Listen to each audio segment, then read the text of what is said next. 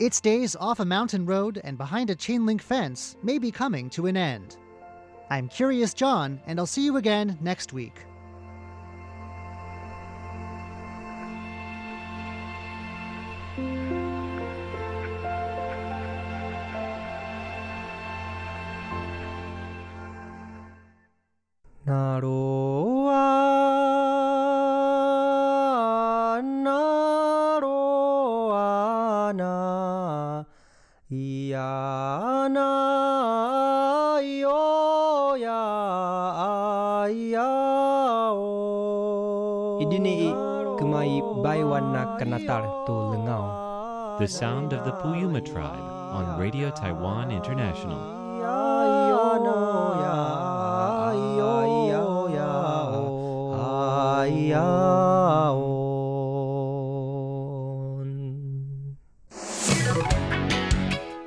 Ladies and gentlemen, here's Shirley Lin with In the Spotlight.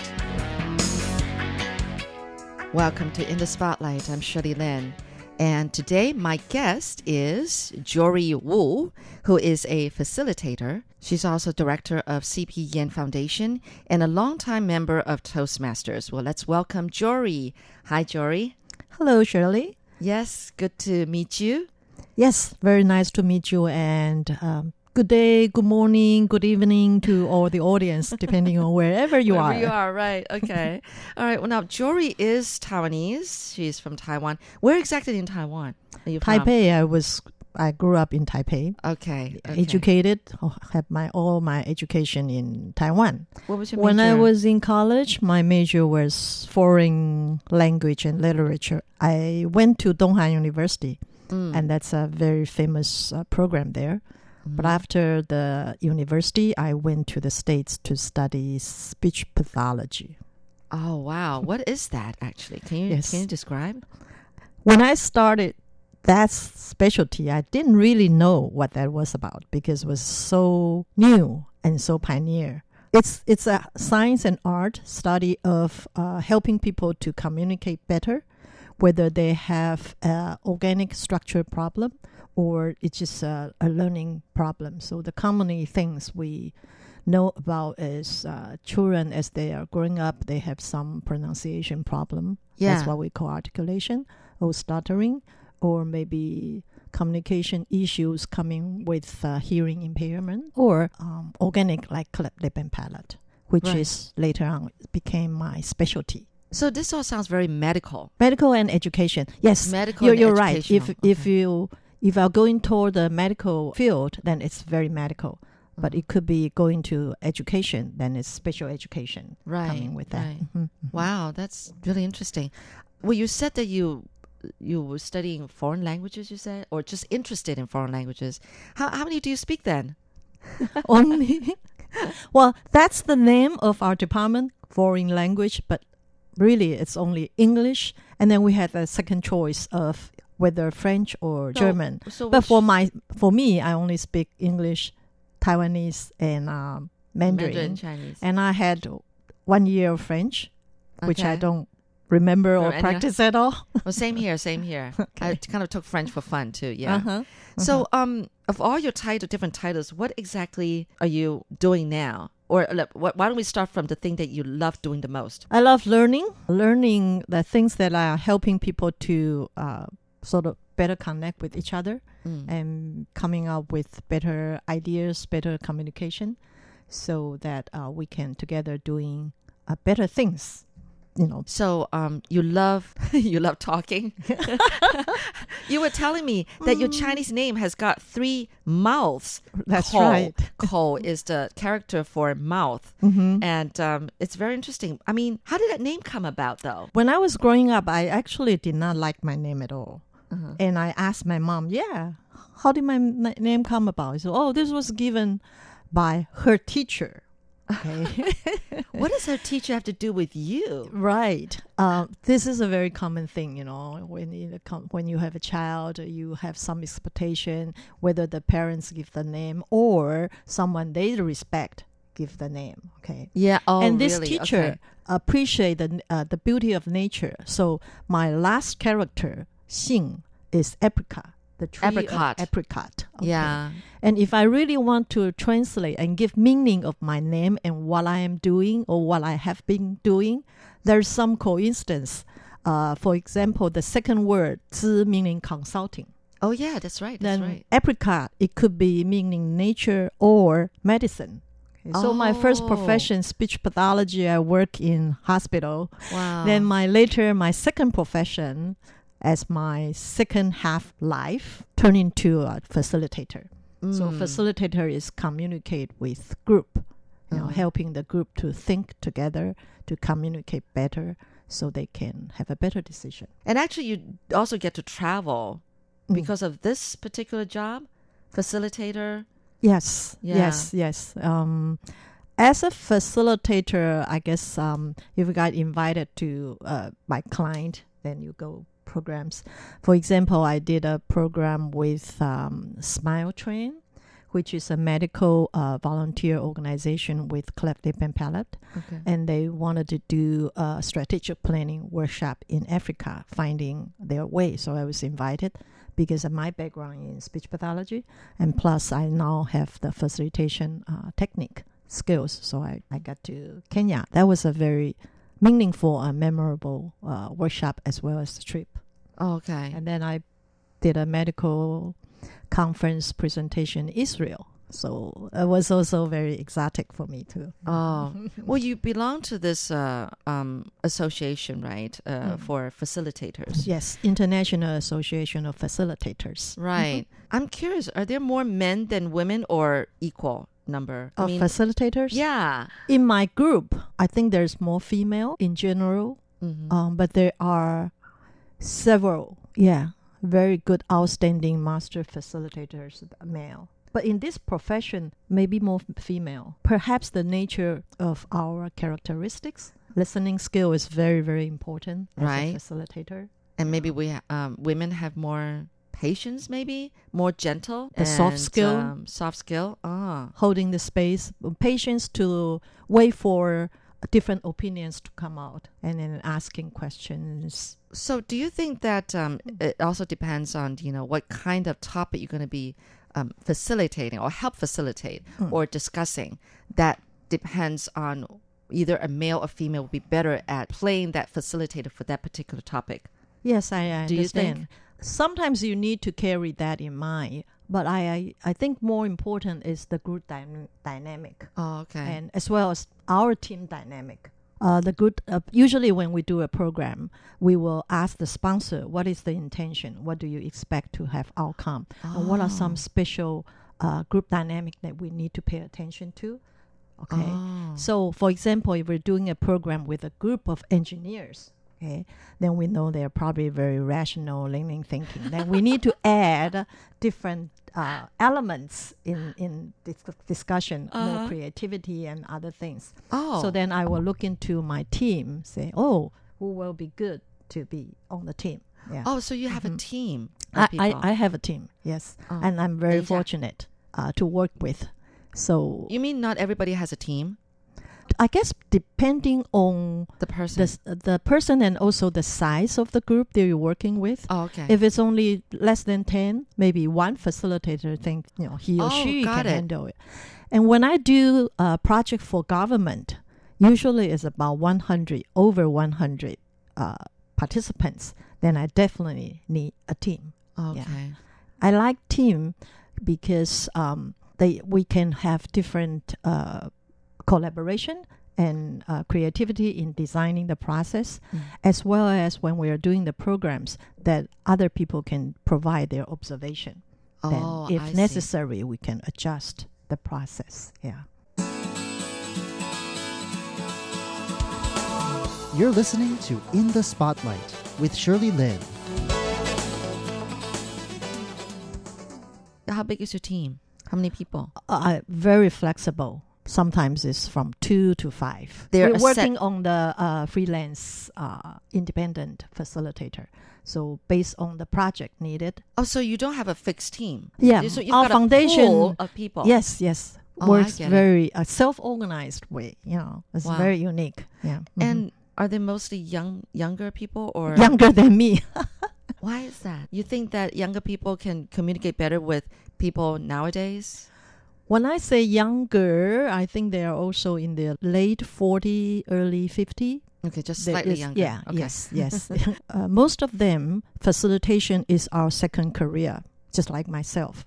Mm. Okay, my previous uh, profession is different, and some of them, uh, their previous profession is uh, public relation or engineer or working in bank, and then came into facilitation and really love the field of facilitation. I was going to ask about you know the background to Mm. the, the to your team members. Mm. So okay, so you just gave me the answer. So they could come from different majors. I mean, right? Yes. There's no um, particular School school or or major. major that you're looking for to be Mhm. facilitators. Mhm. Okay, I wow. think then this is why because facilitation, like for myself, I learned it from Institute of Cultural Affairs, and uh, they have a very uh, comprehensive uh, system programs. Okay, for other people, they probably come from different uh, field.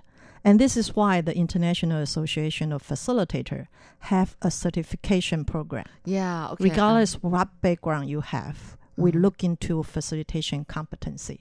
So, So I myself is a Yeah. certified Mhm. facilitator as well as assessor so you kind of took a program. You took Mm. a course. or to- several. several Yeah, to to get certified. this different, not just uh, programs. We when you're going through the assessment, we need to provide seven cases, seven best cases that can show your facilitation competency.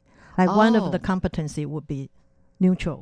Okay, Mhm. as a facilitator, we have the process. We're content free. Okay. Mhm. Then neutrality is a very important Oh, yeah. competency.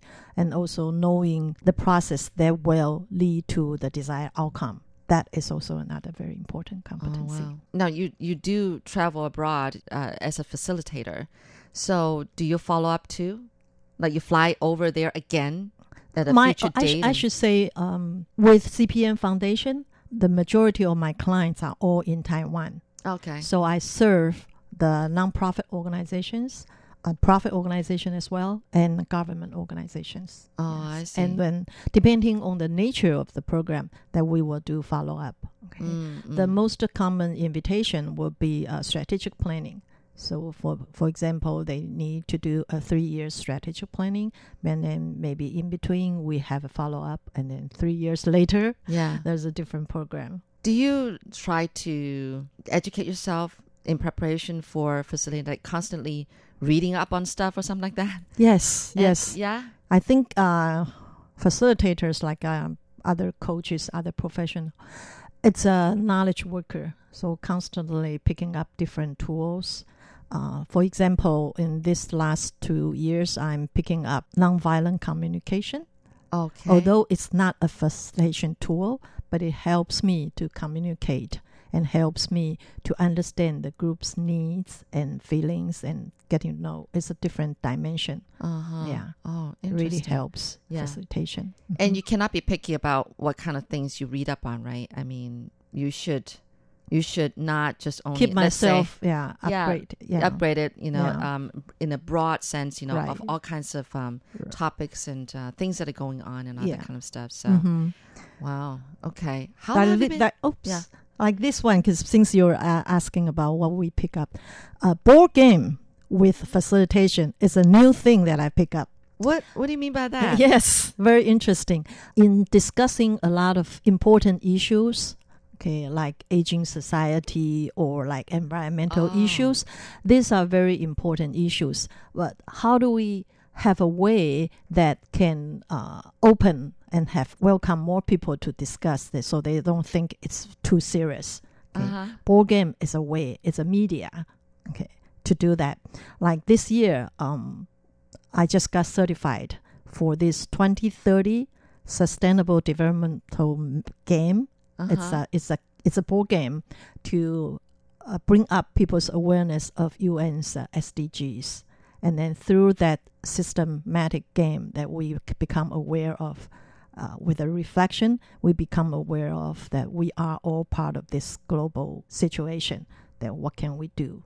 This is so interesting. Yes. Okay.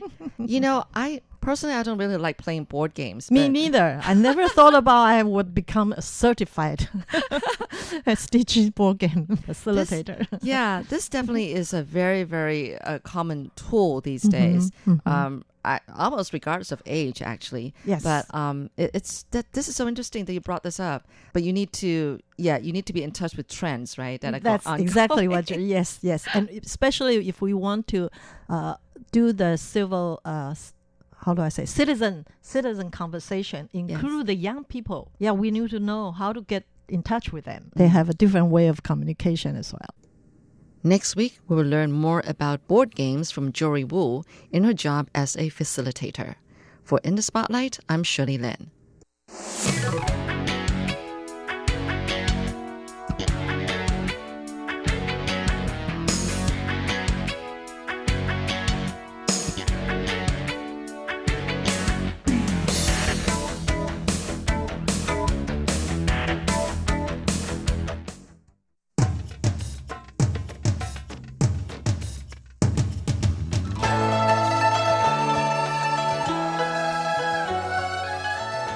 Classic Shorts Stories from Chinese history and literature.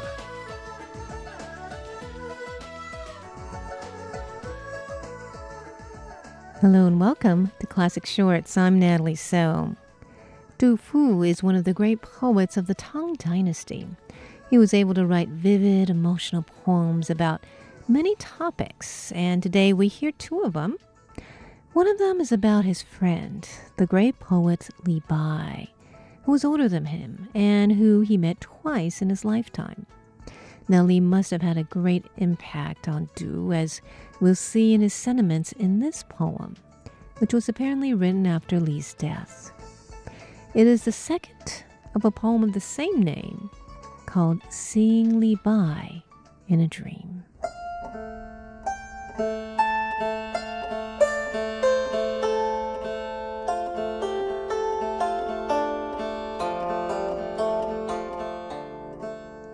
This cloud that has drifted all day through the sky may, like a wanderer, never come back.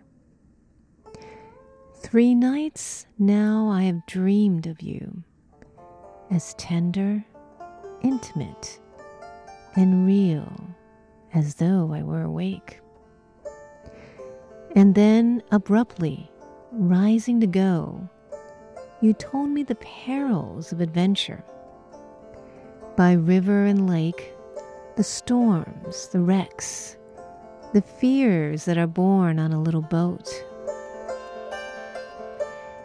And here in my doorway, you rubbed your white head, as if there was something puzzling you. Our capital teems with officious people, while you are alone and helpless and poor. Who says that the heavenly net never fails? It has brought you ill fortune, old as you are. A thousand years' fame, ten thousand years' fame. What good when you are dead and gone? Du sighs at the fact that even a poet as great as Li Bai has to face the fate of everyone passing away.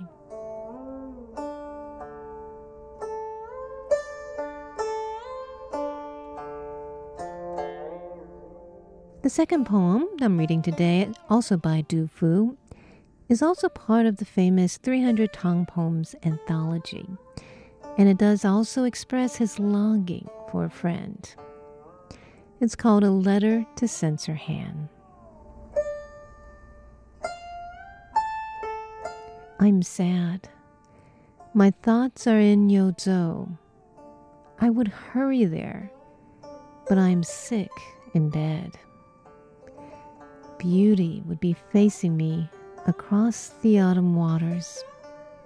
Oh, to wash my feet in Lake Dongting and see at its eight corners wild geese flying high, sun and moon both white, green maples changing to red in the frosty sky, angels bound for the capital of heaven near the North Star, riding, some of them phoenixes and other unicorns. With banners of hibiscus and with melodies of mist, there's shadows dancing upside down in the southern rivers. Till the queen of the stars, drowsy with her nectar, would forget the winged men on either side of her. From the wizard of the red pine, this word has come for me that after his earlier follower, he has now a new disciple who formerly at the capital as Emperor Liu's advisor, in spite of great successes, never could be happy. What are a country's rise and fall? Can flesh pots be as fragrant as mountain fruit? I grieve that he is lost far away in the south. May the star of long life accord him his blessing. O purity, to seize you from beyond the autumn waters, and to place you as an offering in the court of imperial jade. Those are two of the famous poems by the celebrated poet Du Fu of the Tang Dynasty. Thanks for tuning in to Classic Shorts. I'm Natalie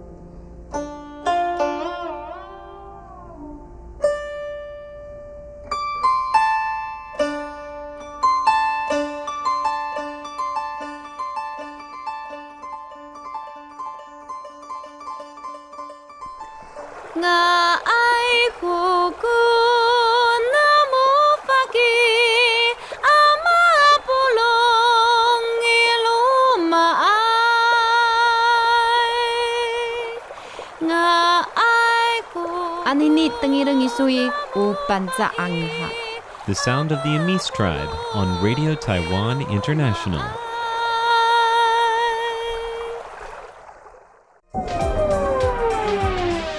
Welcome to the RTI Time Machine. Today's time traveler is John Van Trieste, and the destination Taipei, 1936.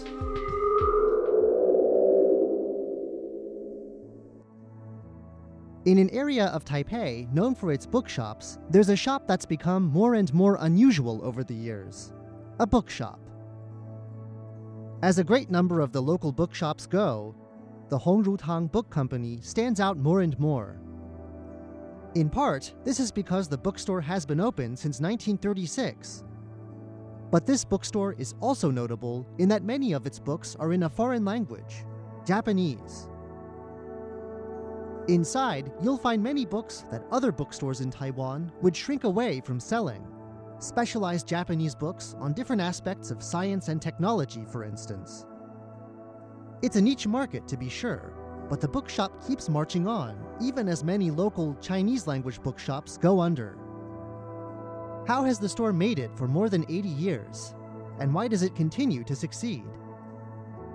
Here to share his thoughts is third generation shopkeeper Huang Chengye. 一九三六年，那是民国二十五年了、我这个祖父叫黄志俊，他那个时候是第一任。 The shop was founded by Mr. Huang's grandfather, Huang Zijun, a man who did not come from a bookselling background. In 1936, when the shop first opened, though, his business did well, in part because of its excellent location. Taiwan had by then been under Japanese colonial rule for just over 40 years, with colonists from Japan and at least a generation of local children educated through the Japanese language. The shop's original location happened to be close to a number of important schools and official headquarters, giving it a ready made reading public. No catalogs of available books were made in those early years. But Mr. Huang says it's known that the books sold there focused on introducing Taiwan and its culture to Japanese speaking audiences. During the difficult years of the Pacific War the following decade, it's also known that the shop went into the business of lending out books and magazines for a fee. 出入的书都要经过教育厅这个核准的啊，然后要每一本书都要。 On the surface, the end of the war in 1945 looks like it should have obliterated the market for Japanese books. Japan turned over Taiwan to the Republic of China government. The Japanese colonists left, and the new government imposed Mandarin Chinese as the new medium of education. The new government also had a thoroughly anti Japanese attitude, having spent many years in bitter fighting with Japanese forces on the other side of the Taiwan Strait. After the handover, it would be around 20 years before Japanese as a foreign language would be taught at a Taiwanese university again. Mainly, though, there was the fact that Japanese books, or any foreign books, were difficult to come by. The new government was deeply authoritarian and heavily suspicious. It placed Taiwan under martial law, and importing books required permission from multiple government agencies. There was a whole bureaucracy involved the Taiwan provincial government, the Government Information Office, everyone down to the local police stations would get involved. All of these bureaus and offices had to be satisfied, both when the books were brought into Taiwan and after they were on the shelves, too. Mr. Huang says periodic inspections of bookshops did take place. And yet, at this stage, Japanese was a deeply useful language for Taiwan. 在这个时间，我们台湾工业进步，所以很多资料都是靠那个日本的的那个资料。 It was a language many people could still read, and it was also a language used to write important works, technical manuals, and such that were helpful to Taiwan's economy and industry. Books on thought and ideas were right out, but Japanese dictionaries and books on science were useful and permitted. And so it was that the bookshop carried on. Huang's grandfather passed away at a young age, and it was during this period that his father inherited the business. In the 1960s, the store was presented with a great new opportunity with a reestablishment of Japanese as a foreign language. 然后学校开始多的时候，那些学日文专业的系，日文系没有教材，所以我们开始 With Mandarin now the lingua franca, the handful of universities teaching the language found that they needed teaching materials and had nowhere to get them. The bookshop filled this vacuum, publishing its own materials. This side of publishing, focused on Japanese learning for a Taiwanese audience, has been a hallmark of the bookshop ever since. The bookshop itself has published many books over the years, and a fair number of them are language learning materials. After inheriting the bookshop himself in the 1980s, Mr. Huang too worked on publishing these materials. From 1987 to 2015, his shop produced Staircase Japanese, a regular magazine for Taiwanese language learners that eventually included CDs and full phonetic transcriptions. Preparing all of this for so many years was a lot of work, he says. But in a place where Japanese is perhaps the second most studied foreign language, all of this work proved worthwhile Who are Mr. Huang's main customers today? With the end of martial law, the old restrictions on importing books are long gone. But who's reading the books these days? 我们现在客群第一个是这些所谓的郝柏村说的皇民啊 One group that continues to be important is the elderly. Though mostly over 85 now, customers who were schooled in Japanese and have known Huang's shop for years continue to come. Mostly, he says, they buy novels and health related books. Another big part of the customer base is serious students of the Japanese language. These may include those who've studied in Japan and want to go back. 日本人他们很爱国，他们都到日本人开的书店去买，他卖的贵，他们也跟他买。 In the days of his grandfather, Mr. Huang says, the store saw a mix of Japanese and Taiwanese customers. But these days, it's mostly Taiwanese customers who come in.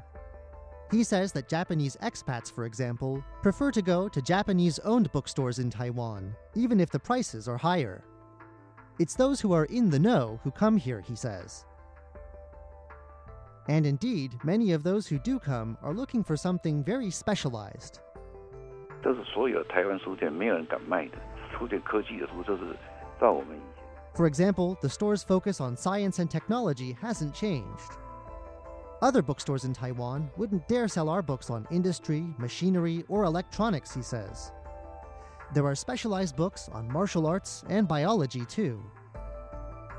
A number of the store's own publications are also niche works and might not have found their way to print anywhere else. Profitability is a big issue for Taiwan's bookstores these days. Mr. Huang estimates that around 40% of them have shut their doors. As habits and demographics change, Mr. Huang's store faces its own share of challenges.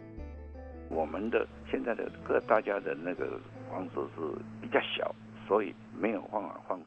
Houses these days are smaller, he says, with less room to buy books, and those who do have the space don't buy books. Students photocopy books, and teachers don't need materials like they used to.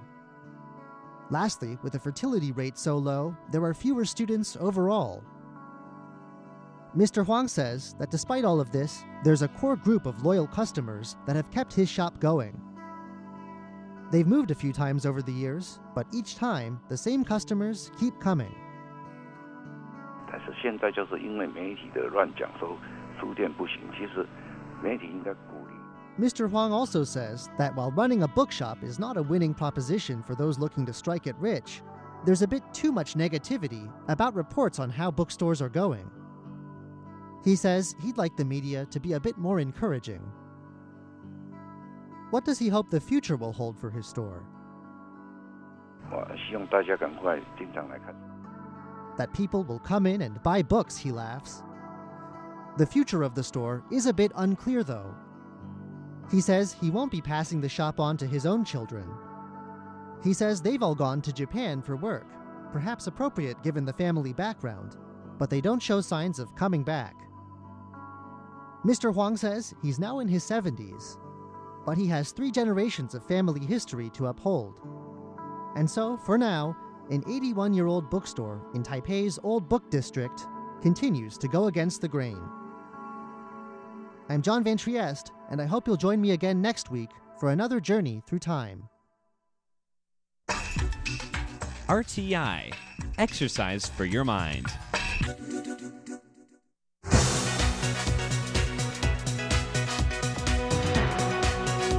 Taiwan has a very good uh, medical and health system, and uh, I know they're willing to help uh, countries around the world and donate their time and expertise.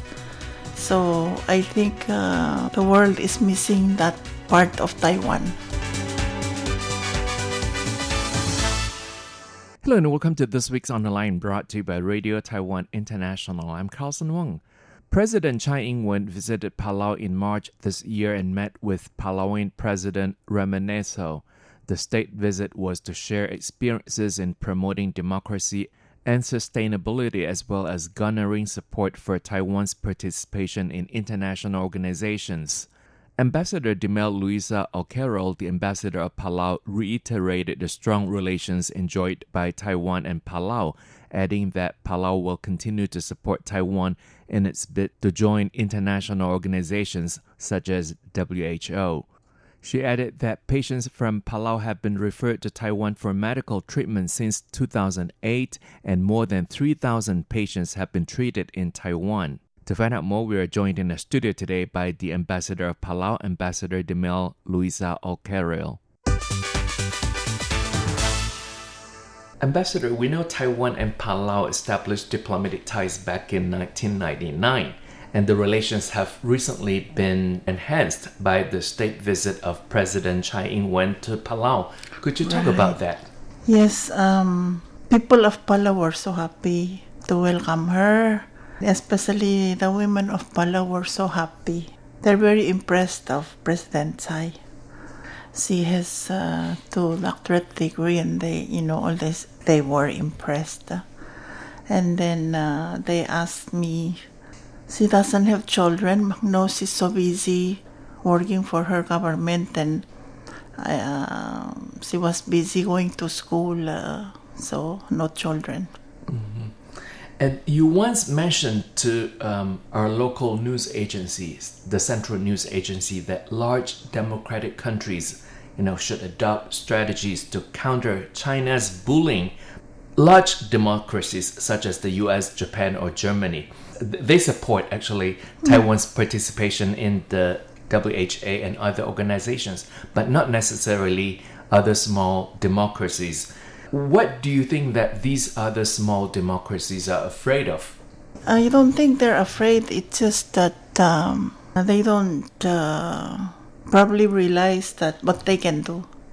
Uh, if they're friends of Taiwan, uh, Taiwan and other countries like Palau should. Um, I think it's better for countries like Palau and uh, friends of Taiwan to say, you know, let's support Taiwan. It's not that they don't want to, it's just that maybe they don't know it's better if they do it.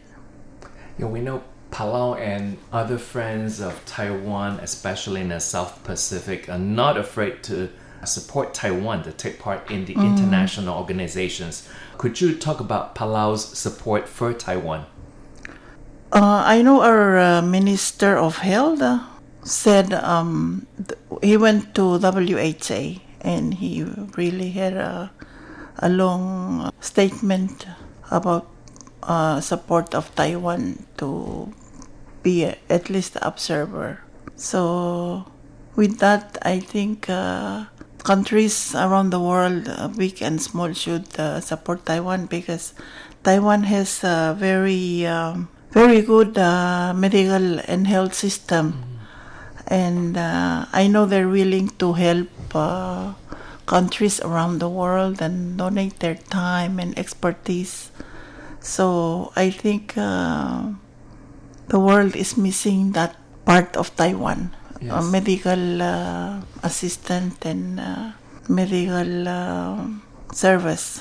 And uh, we'll get back to the medical uh, cooperation between Taiwan and Palau. And of course, we know that uh, Taiwan can actually provide that kind of medical expertise to a lot of people in the world. Right, Yes. right. And uh, our Minister of Health uh, did say that Taiwan has helped uh, Palau uh, accomplish its uh, medium uh, the goals, uh, you know, in, in terms of uh, medicine. So he did say that. China once bullied Palau as well. I think uh, during our last interview, we, we did talk about that. Uh, for example, China banned uh, tour groups to Palau in November 2017. And how has the travel industry uh, in Palau been impacted uh, ever since? Um, in in fact, before I came, I just reviewed the statistics, uh, and uh, yes, there there there's a big uh, decrease of uh, tourists uh, tourists from uh, mainland China, but we still get some. And, but I know last year Palau Pacific Airways had to suspend operations to Hong Kong and Macau due to the drop of uh, the Chinese tourists. Has the government of Palau come up with another strategy to increase tourism? I think there's uh, another airline that uh, brings tourists uh, from mainland China, uh, from Hong Kong to Palau. But I, I found out later that uh, that um, airline stopped. Not so much uh, because of the decrease in um, number of tourists uh, from uh, Hong Kong, but because they, I think they tried to monopolize.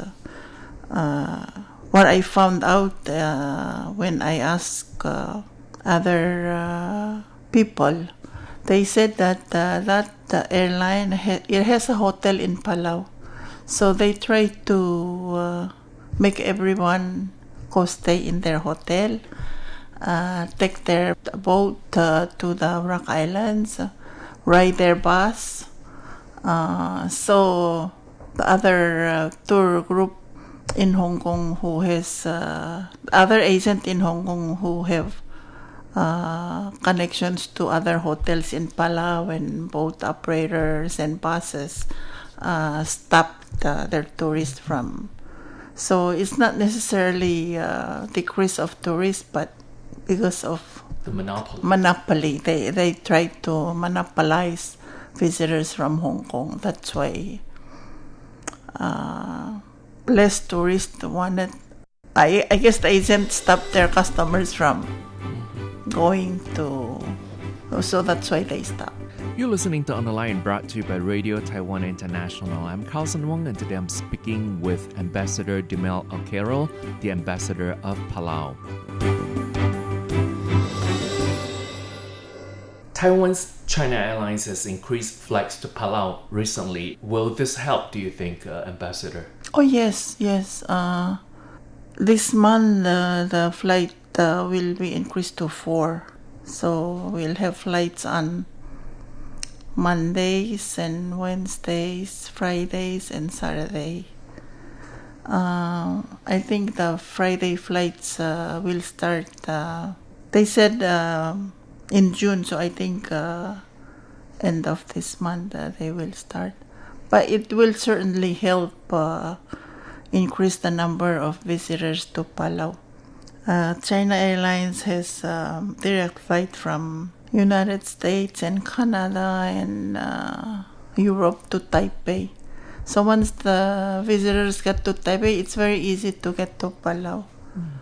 I know the the waiting uh, time is not that long, so it's a it's a very good connection. hmm So people from the U.S., Canada, and even Europe, uh, if they want to visit Palau, they can stop over in Taipei and then Yes. uh, with a connecting flight to Palau. Yes. Uh-huh. Also, China Airlines has direct uh, flight uh, to Australia, so that uh, will also help us with uh, visitors from Australia. Uh, it's a new market, and Palau would uh, use uh, that Mhm. from Australia. So you're also trying to explore the new market. So have you worked with the local operators as well, Ambassador?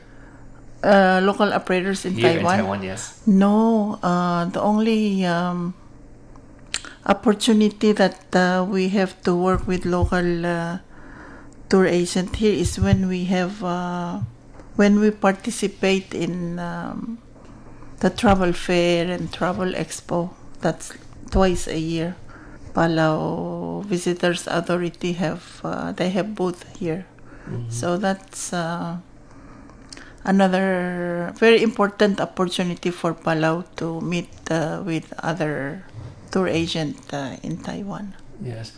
You once mentioned uh, in an interview with a local media that hospitals in Taiwan have saved lives of thousands of Palauian people. Yes. Could you elaborate on that, Ambassador?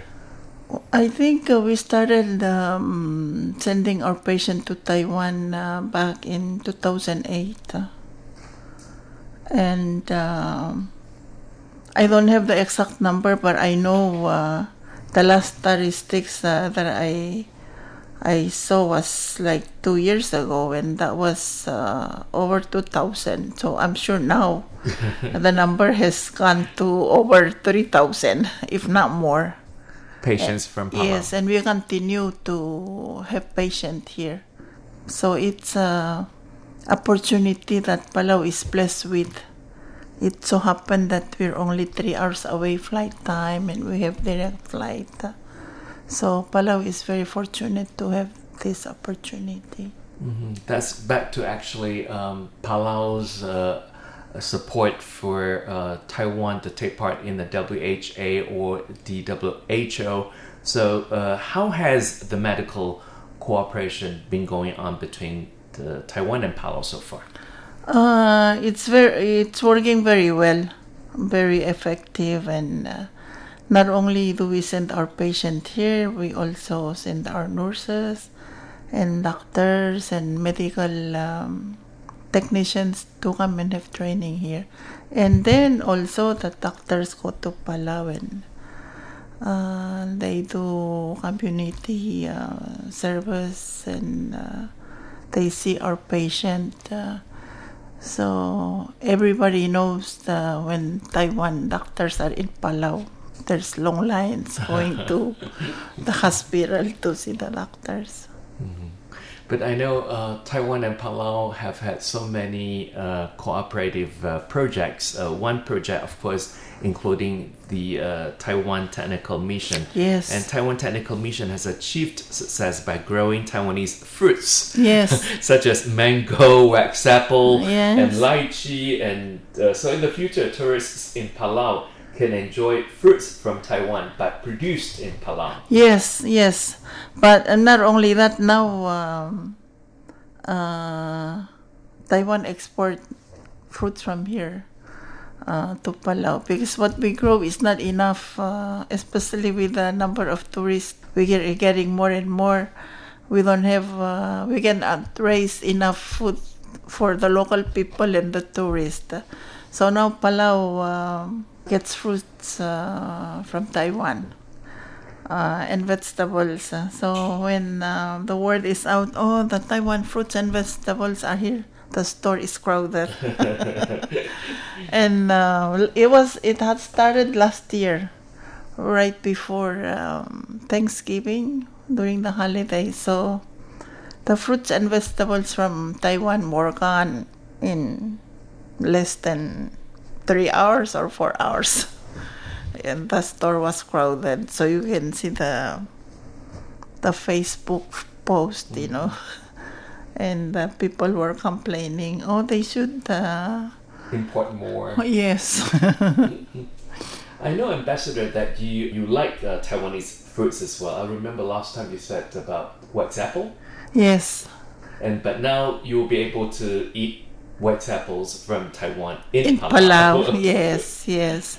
So I was in Palau uh, in March uh, to welcome the president, and I usually go visit uh, senior citizens uh, at their center. So this time I didn't bring wax apple from Taiwan. I went to the store and bought Taiwan wax apple, and I brought to the center. And then uh, they said, "Are these uh, from Taiwan?" Yes, they're from Taiwan. And that was the first part of our interview with Ambassador Dilmei Olkeriil from Palau. And do join us again next week as Ambassador Dilmei Olkeriil will tell us more about the relations between Taiwan and Palau. And that's it for this week's On the Line brought to you by Radio Taiwan International. I'm Carlson Wong. Thank you for listening. I'll see you next. David. Bye.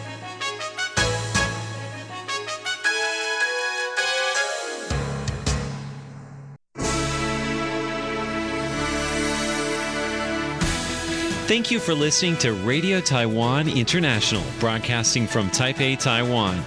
Check out our website at english.rti.org.tw. Again, that's english.rti.org.tw for the latest news and features from Taiwan. You can also listen to our programs and watch videos as well. Our 60 minute English language program can also be heard every day at the following times and frequencies. In southern China and South Asia from 1600 to 1700 UTC on 6180 kilohertz. Again, that's in southern China and South Asia from 1600 to 1700 UTC on 6180 kilohertz. And in Southeast Asia from 0300 to 0400 UTC on 15320 Again, that's in Southeast Asia from 0300 to 0400 UTC on 15320 kilohertz. We'd love to hear from you. Please send your comments to P.O. Box 123 199, Taipei, Taiwan. Again, that's P.O. Box 123 199, Taipei, Taiwan. Or send an email to rti at rti.org.tw. Again, that's rti at rti.org.tw. Also, visit us on Facebook. The address is fb.me forward slash Radio Taiwan International. Once again, On Facebook, we're located at fb.me forward slash Radio Taiwan International for videos, photos, and news of interest from Taiwan. Thank you once again for listening to Radio Taiwan International.